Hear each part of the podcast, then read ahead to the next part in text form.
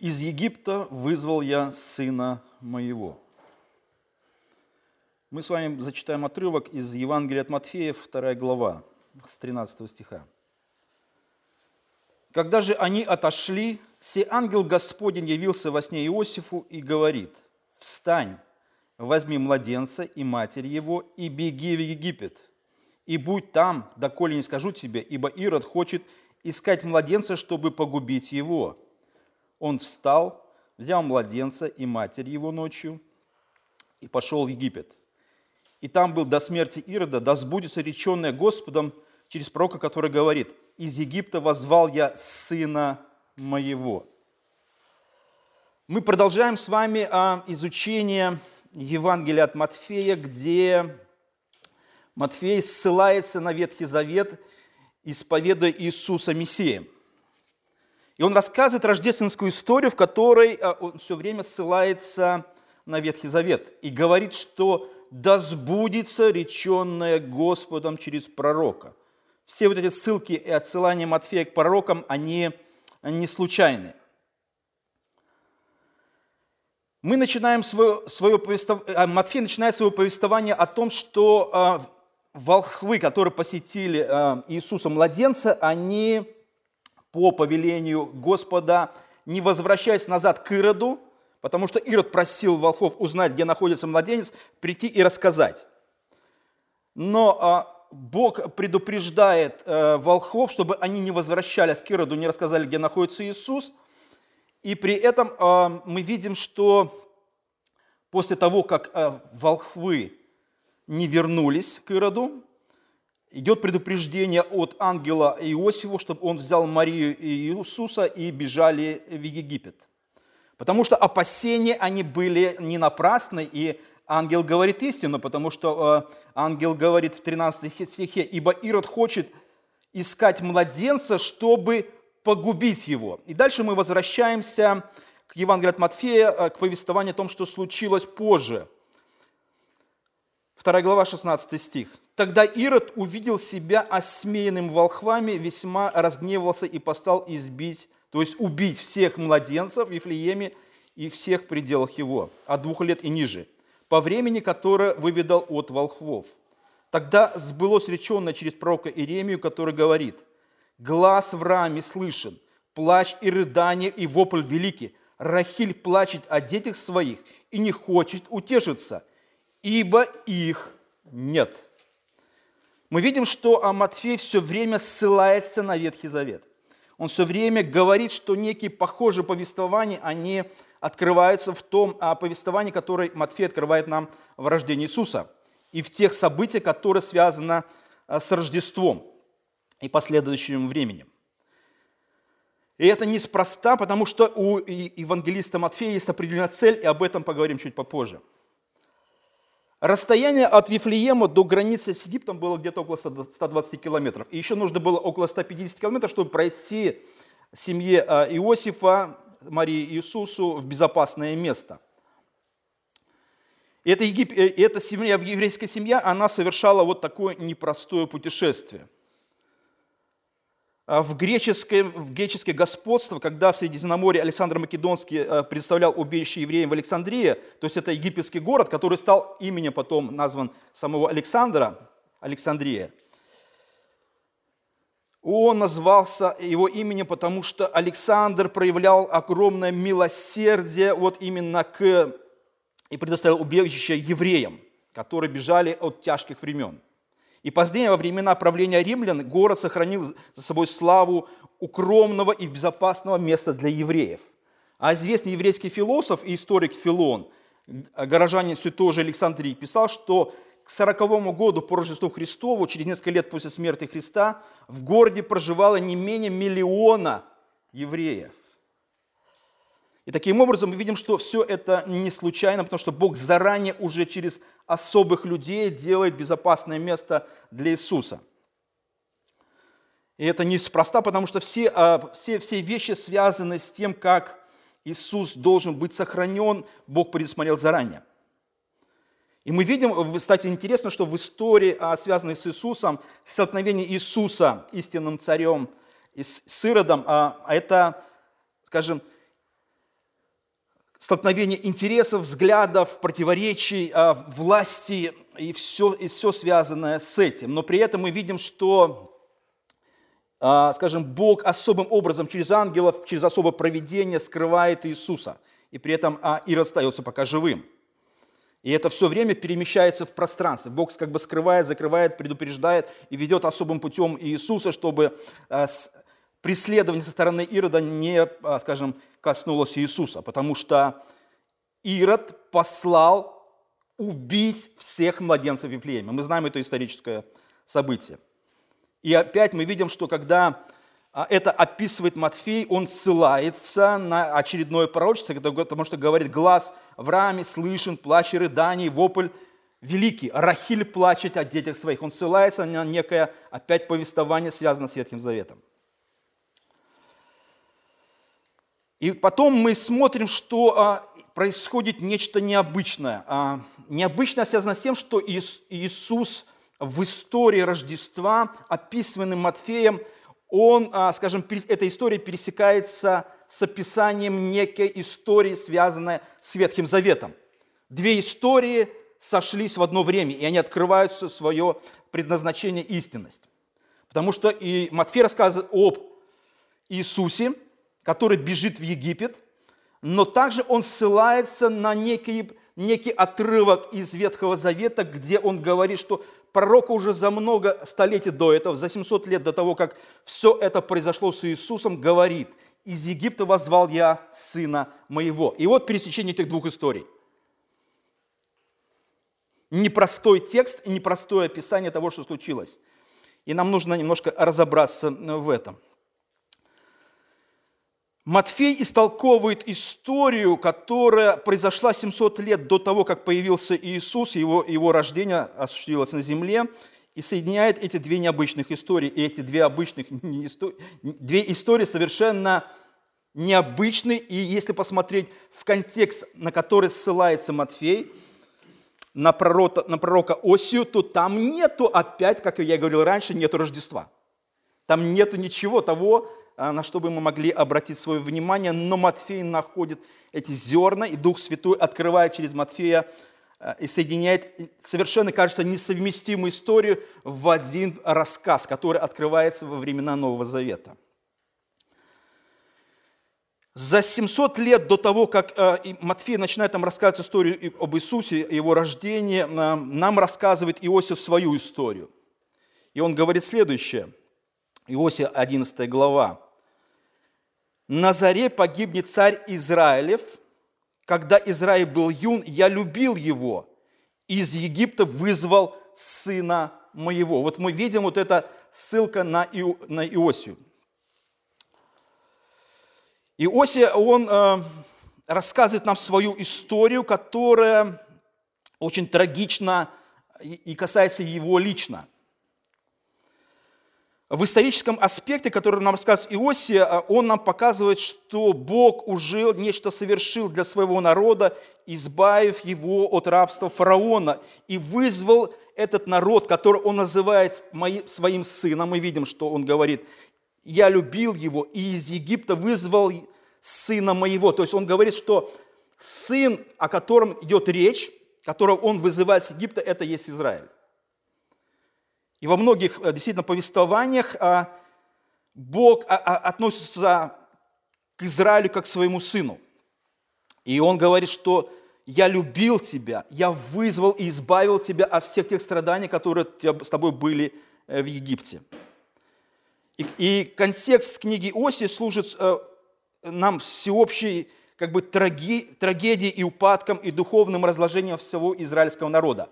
То есть Бог переживает и Бог как бы говорит через своего э, слугу Иосию, Осию, он говорит о том, что духовный упадок и разложение Израиля, оно очень печалит Бога, потому что Бог очень любит Израиль и относится к нему как к своему сыну. Очень близкие эти взаимоотношения, очень родные.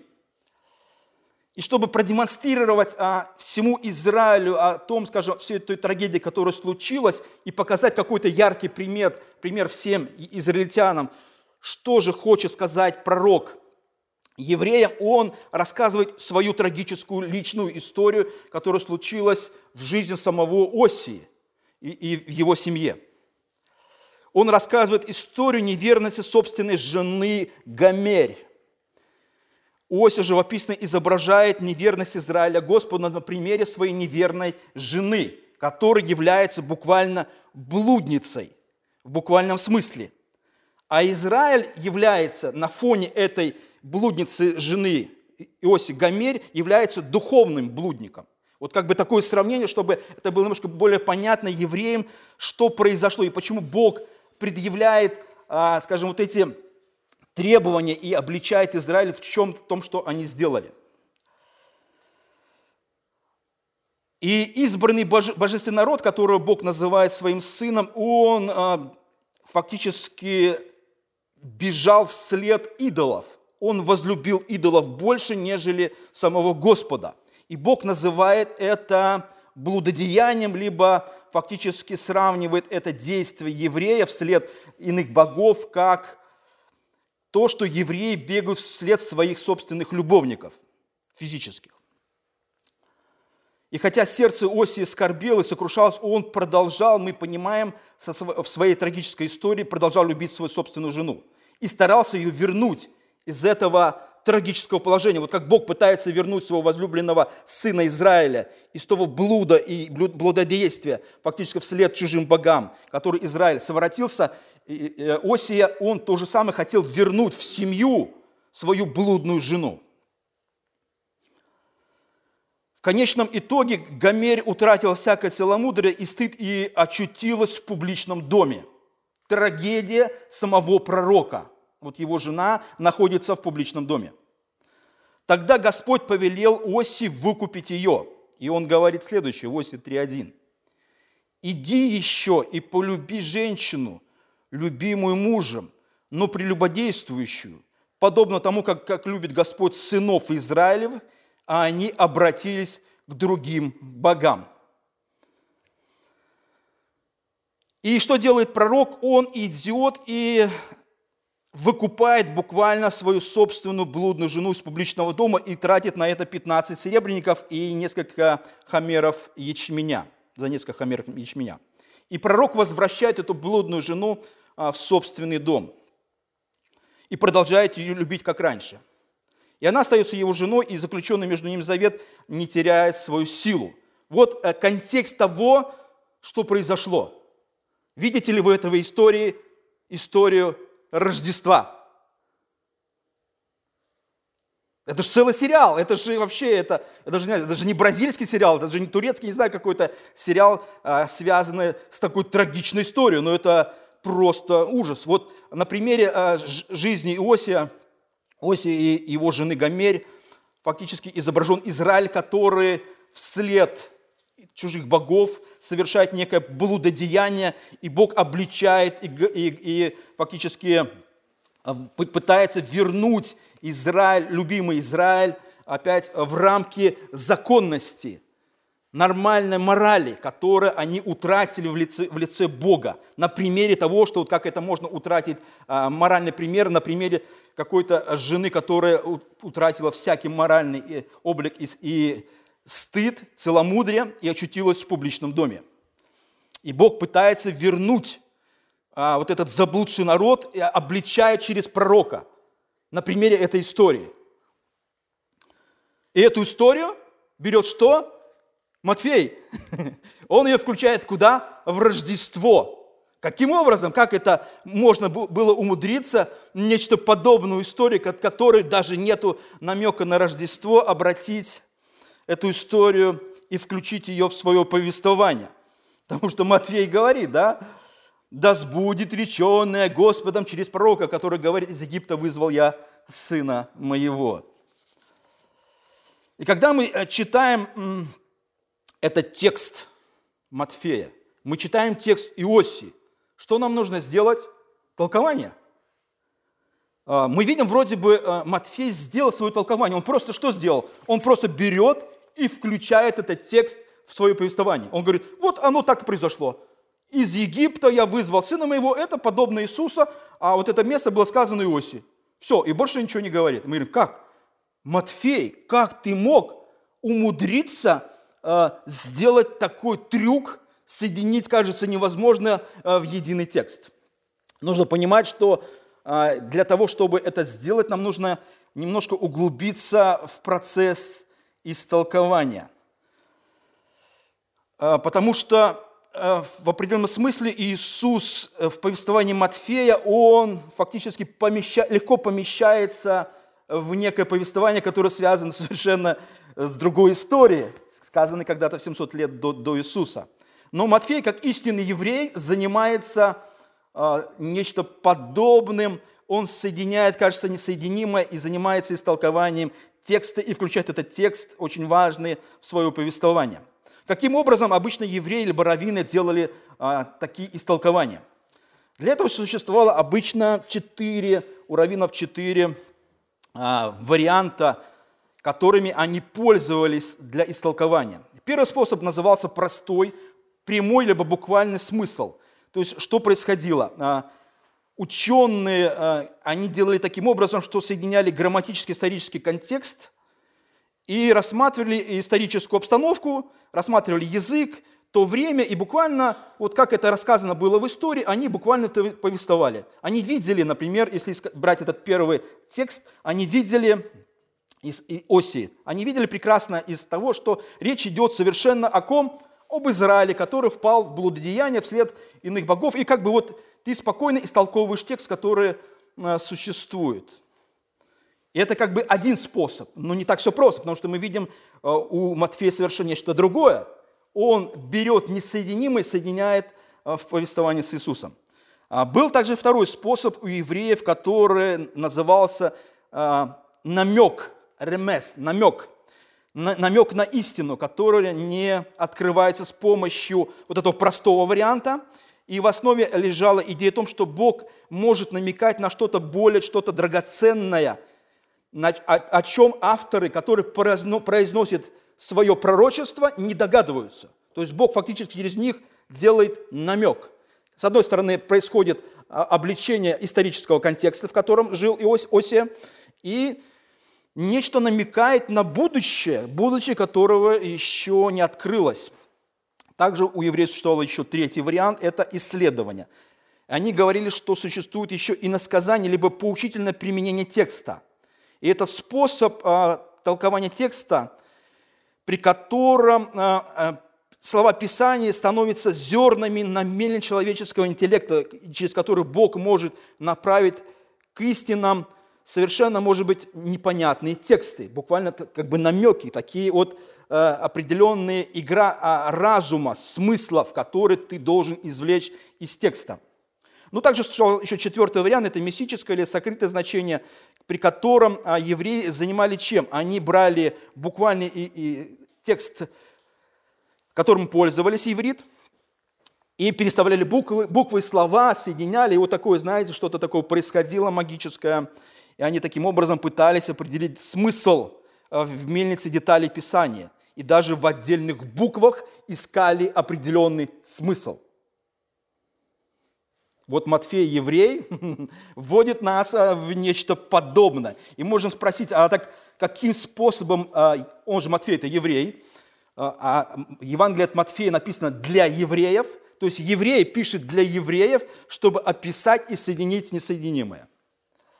И что же делает в этом тексте Матфей? Мы видим, что если исходить из прямого описания или прямым э, толкованием пользоваться текста, то в буквальном смысле, исходя из грамматики, Иосиф совершенно не применяет этот текст по отношению к Иисусу. Мы кому? К Израилю. «Сын мой, я вывел тебя из Египта, я вывел тебя, любил тебя, а ты обратился вслед чужих богов». И мы понимаем, что этот текст не относится, нельзя его истолковать просто в рамках того, что есть исторический просто контекст. Но также Матфей, может быть, пользовался методом иносказания, либо поучительного применения текста – потому что что-то подобное мы видим, что многие раввины, в принципе, так и делали. То есть они видели Мессию в разных совершенно текстах, к которым они обращались. И мы понимаем, что евреи что до сих пор что делают? Они берут Ветхий Завет, и во многих текстах Ветхого Завета они толкуют, э, скажем, все предсказания, связанные с Иисусом. То, что делают христиане, по отношению к Иисусу, он говорит, вот, посмотрите, что делают апостолы. Они берут тексты Ветхого Завета и применяют их по отношению к Иисусу и к Ветхому Завету. И что получается? Евреи смотрят эти тексты и говорят, у нас не получается. По нашему истолкованию это не Иисус, которому поклоняетесь вы. Вот что делают евреи. Поэтому разные евреи по-разному относятся к текстам, по-разному совершенно занимаются применением. Но мы понимаем, что Матфей использует э, совершенно другой способ, э, то есть намек. Он использует третий, третий способ, который э, говорит на том, что существует некий намек на глубокую истину, которая существует, на которую нужно обратить внимание. Потому что есть некие подобия, которые, может быть, соединяют два совершенно несоединимых текста. Например, Бог называет Израиля, Израиль сыном. Я вывел тебя из Египта. Сын мой, я вывел тебя из Египта. Матфей буквально, скажем, когда он обращается в христианство, становится учеником Иисуса, становится апостолом, он узнает эту историю. Он узнает историю, как Иисус когда-то с Иосифом и с Марией убегают в Египет, и как э, Мария рассказывает, либо Иисус рассказывает, что Иосифу приходит ангел говорит, убегайте в Египет, убегайте в Египет. Что делает Матфей? Он говорит, так это очень похожая история, я где-то ее слышал. Я где-то ее слышал, по-моему, Иосиф. О, точно. Так, значит, есть история Иисуса, который убежал э, в Египет и потом возвращается, Бог вызывает его. Я знаю, что нечто подобное говорил Иосиф. Знаете, очень хорошо соединяется. Я сейчас напишу, напишу о Евангелии, истории, связанной с Иисусом. И что делает, э, что делает Матфей? Он буквально берет и через эти тексты подтверждает истинности, истинность самого Мессии. Потому что для евреев это было очень важно.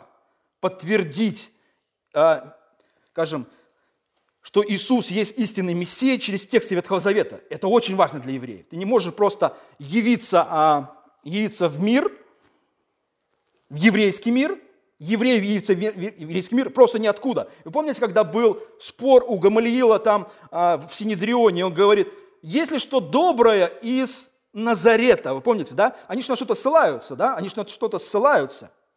И это, это, кстати, интересно, что это, это, эту ссылку использует Матфей. А Матфей, он а, во второй главе вот этого повествования об Иисусе, он ссылается на трех пророков, и он э, говорит о возвращении Иисуса из, в Назарет. Например, когда Матфей говорит о Мессии, который должен родиться в Вифлееме, он ссылается на Михея, на пророка Михея. Говорит, видите, вот Михей об этом говорил когда-то. А, например, э, историю о бегстве в Египет и возвращении оттуда. Он говорит, вот видите, Иосиф, Иосиф оттуда об этом говорил евреям. А об, убийстве детей в раме, как мы говорим, вот Рахиль плачет о детях, которые убиты и которых нет. Он говорит, вот видите, Иеремия об этом говорил в 31 главе. Понимаете, он на что-то все время ссылается. Он все время ссылается для евреев, показывая, что вся эта мозаика, связанная с Иисусом, с его рождением, оно подтверждается а, в глазах пророков, и, Матфей берет эти тексты разных пророков и буквально помещает это во вторую главу своего повествования об Иисусе. Когда, кстати, интересно, он возвращается и берет четвертое доказательство о том, что Иисус а, идет в Назарет, Иисус Назарянин, то нету пророчества такого.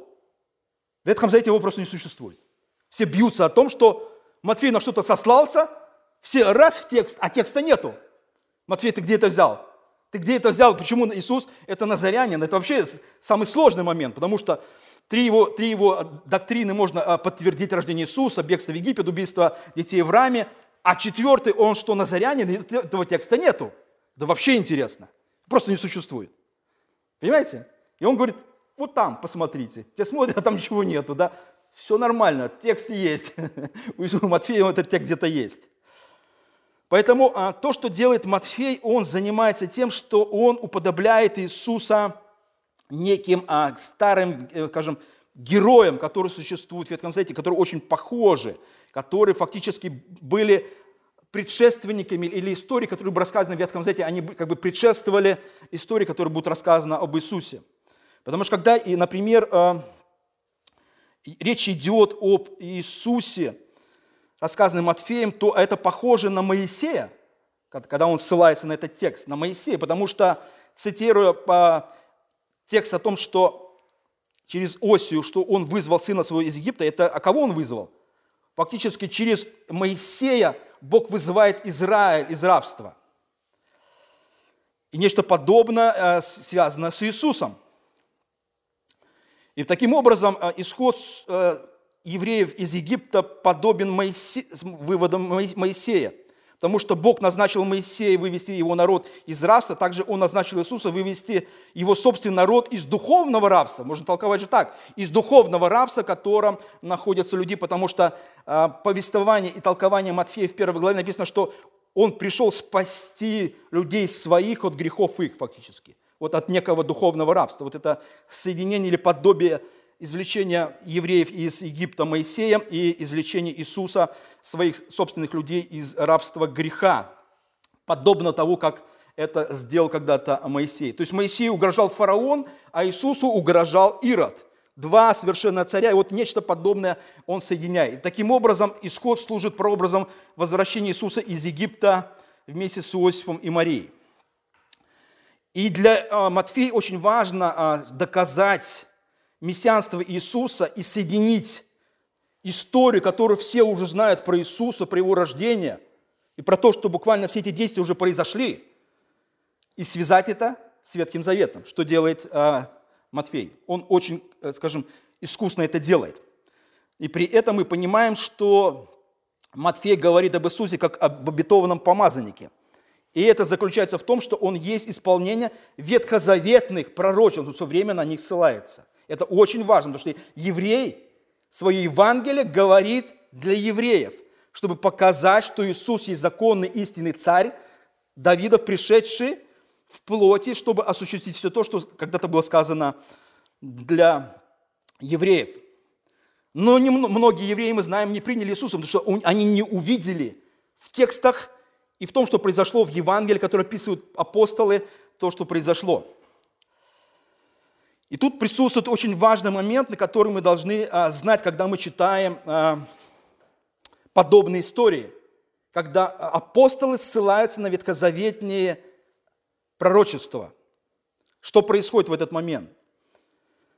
Когда Новый Завет называет какие-то лица или события Ветхого Завета символом будущего, либо свершившимися, как делает это Матфей, мы можем смело отнести их к прообразам, когда нечто подобное было, прообразы были в Ветхом Завете, и теперь они осуществились непосредственно в Иисусе.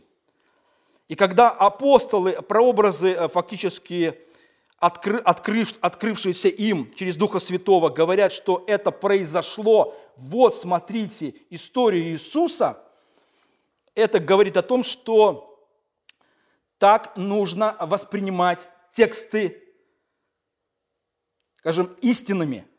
Потому что только благодаря тому, что когда история с Иисусом уже осуществилась, мы знаем ее полностью, которая, которая описана в Евангелиях, и мы можем уже на основании истории Иисуса увидеть подобные параллели, связанные в Ветхом Завете. И когда это делают апостолы, говорят, это осуществилось, и записывают это, вот ссылаясь на Ветхий Завет, говорят, в этом осуществилось, в этом осуществилось, в этом осуществилось. Все время, все, время это сделано. Значит, это истинное толкование Писания. То есть фактически мы толкуем Ветхий Завет на основании того, что уже случилось с Иисусом. То есть Новый Завет – это уже основа толкования Ветхого Завета. Не обратно. Хотя вроде бы кажется, что а, пророки видели что-то будущее, поверьте, они мало что видели – такого. Да, хотя э, описано, что они видели какие-то такие намеки, еще что-то, но мы видим, что, что происходит. Там сказал что-то Михей, там сказал что-то Осия, там что-то Иеремия сказал, там что-то Исаия сказал. Эти пророки разбросаны в исторической действительности в разные времена, но что-то произносят. А что делают апостолы? Они фактически от каждого пророка в истории собирают эти жемчужины и говорят, вот видите историю Иисуса, в нем уже все это осуществилось. И вот таким образом они фактически занимаются применением этих текстов. И когда это они делают, эти тексты, можно сказать, что совершились и подтвердились. Это э, подобно тому, как большинство христиан убеждено в том, что 53 глава Исаи относится к Мессии, а традиционные евреи, хотя и не все, и даже некоторые не христиане, относят это место к Израилю, потому что там сказано нечто подобное. «Ты раб мой, я любил тебя», там, подобно тому, как описывает Оси, «я вызвал тебя». Если читать буквально Исаию и не соединять это с Иисусом, ты, ты видишь только Израиль. Но когда ты видишь уже историю Иисуса, и все богословы говорят Нового Завета, да, это же история Иисуса. На крест, там и много-много что. Там, э, он, там, же, там же это просто самое яркое, наверное, описание – которая есть, 52 глава, там заканчивается, и 53 глава Исаи, это история Иисуса. И мы когда читаем, мы говорим, да тут стопроцентное подобие. Мы просто не можем сказать, что это не так. То, что нечто подобное, если читать, вот просто так читать, как читают евреи, это только о евреях, никакого Мессии здесь нет, то тогда мы вообще никогда Иисуса не увидим нигде. Но что делают а, Апостолы, как на примере Матфея, они буквально извлекают эти тексты из Ветхого Завета, эти, эти откровения или пророчества. Вот это второе дно открывается. И фактически включает это в повествование об Иисусе, доказывая, что Иисус есть Мессия. И какой вывод можно сделать на основании того, что сказал Матфей вот а, в своем повествовании? Что можем сказать? Что это, на что это похоже? А, это похоже на то, что а, как описывает Иосия и как описывает Матфей. То есть сын, который описан как Израиль а, в Осии, это неверный и блудный, а, скажем, сын Божий, который не исполнит предназначение своего, своего отца, который любил его всегда.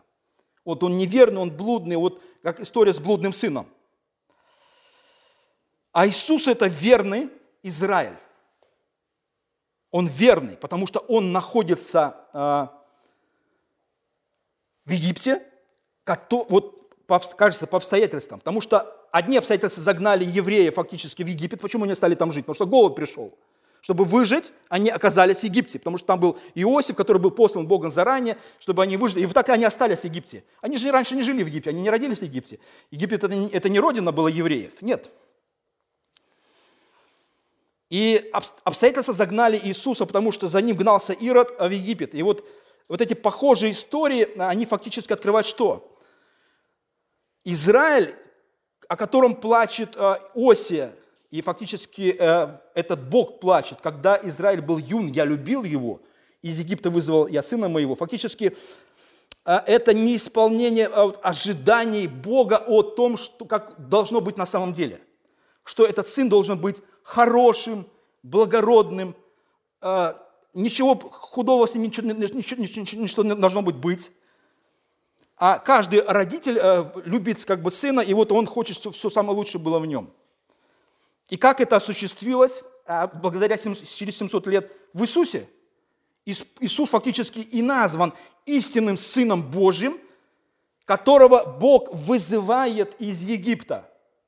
Потому что в Иисусе исполняется все то, что не исполнилось в Израиле, который был неверным, блудным, плохим, несостоятельным.